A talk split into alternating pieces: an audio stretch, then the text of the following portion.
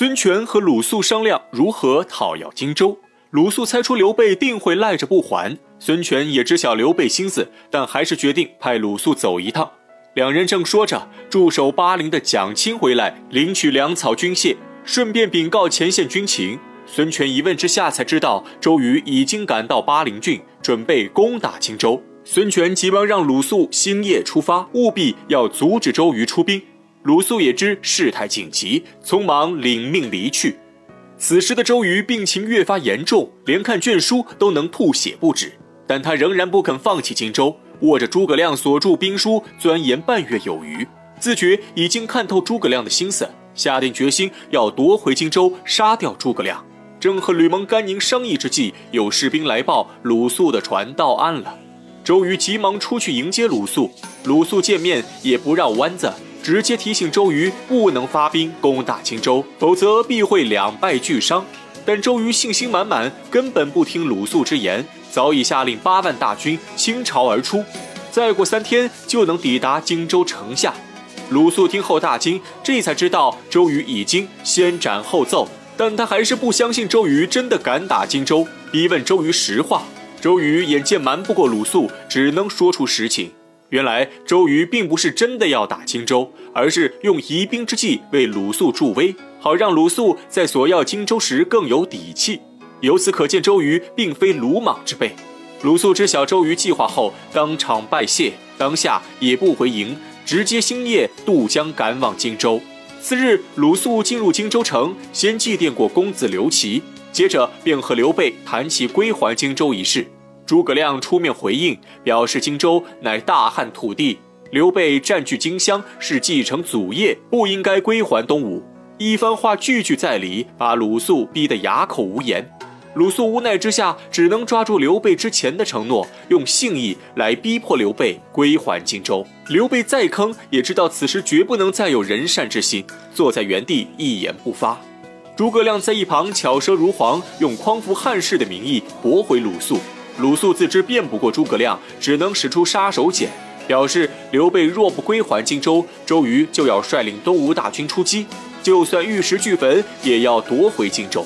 诸葛亮听后不再辩论，承认荆州属于东吴，但提出一个条件，那就是东吴要暂时把荆州借给刘备立足，等刘备取下西川之后，再把荆州还给东吴。鲁肃沉思片刻，答应下来。带着刘备和诸葛亮签字画押的文书返回东吴。周瑜看到刘备文书后不以为意，指责鲁肃又上了诸葛亮的当。但鲁肃表示，他能让刘备承认荆州属于东吴，已经是颇为难得的胜利，也是他所能做到的最大限度。周瑜知道鲁肃说的在理，当下不再多谈此事，拉着鲁肃饮酒谈心。夜已深，鲁肃和周瑜同榻而卧，对酒畅谈，忆起往日趣事，两人皆是感慨良多。谈笑间，周瑜却又想起诸葛亮，借着酒意对鲁肃倾吐心声，表示自己对诸葛亮是又恨又敬。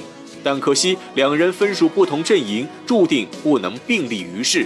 想起自己才华盖世，却偏偏遇上更高一筹的诸葛亮，周瑜再无酒兴。躺在床上感叹生不逢时。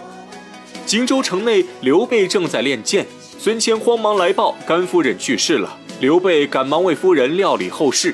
消息传到东吴军中，周瑜正和鲁肃下棋。周瑜听后灵机一动，想出一个妙计。他算定刘备死了发妻必会续娶，而孙权刚好有一个妹妹，已经到了婚配的年龄。他想让孙权把妹妹许配给刘备。但必须要刘备入赘东吴，等刘备一进入建康，他们便扣下刘备，让诸葛亮拿荆州来换。鲁肃一听就觉得不妥，他认为刘备和孙小妹相差三十岁，吴国太绝对不会让孙小妹嫁给刘备。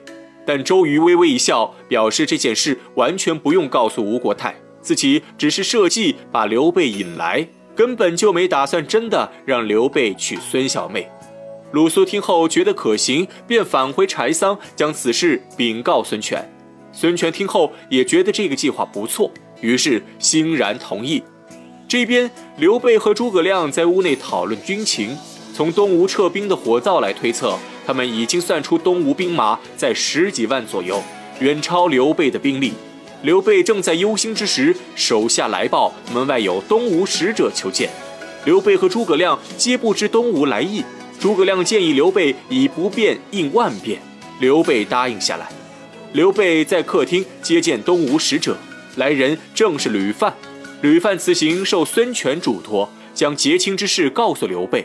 刘备听清吕范来意后，双眼发亮，一口茶水差点没喷出来。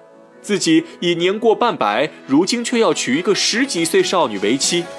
刘备内心虽然欢喜，但表面还是故作推辞。谁知吕范执意说媒，刘备推脱不过，只能让吕范暂且到城中驿馆住下，等明日再给他答复。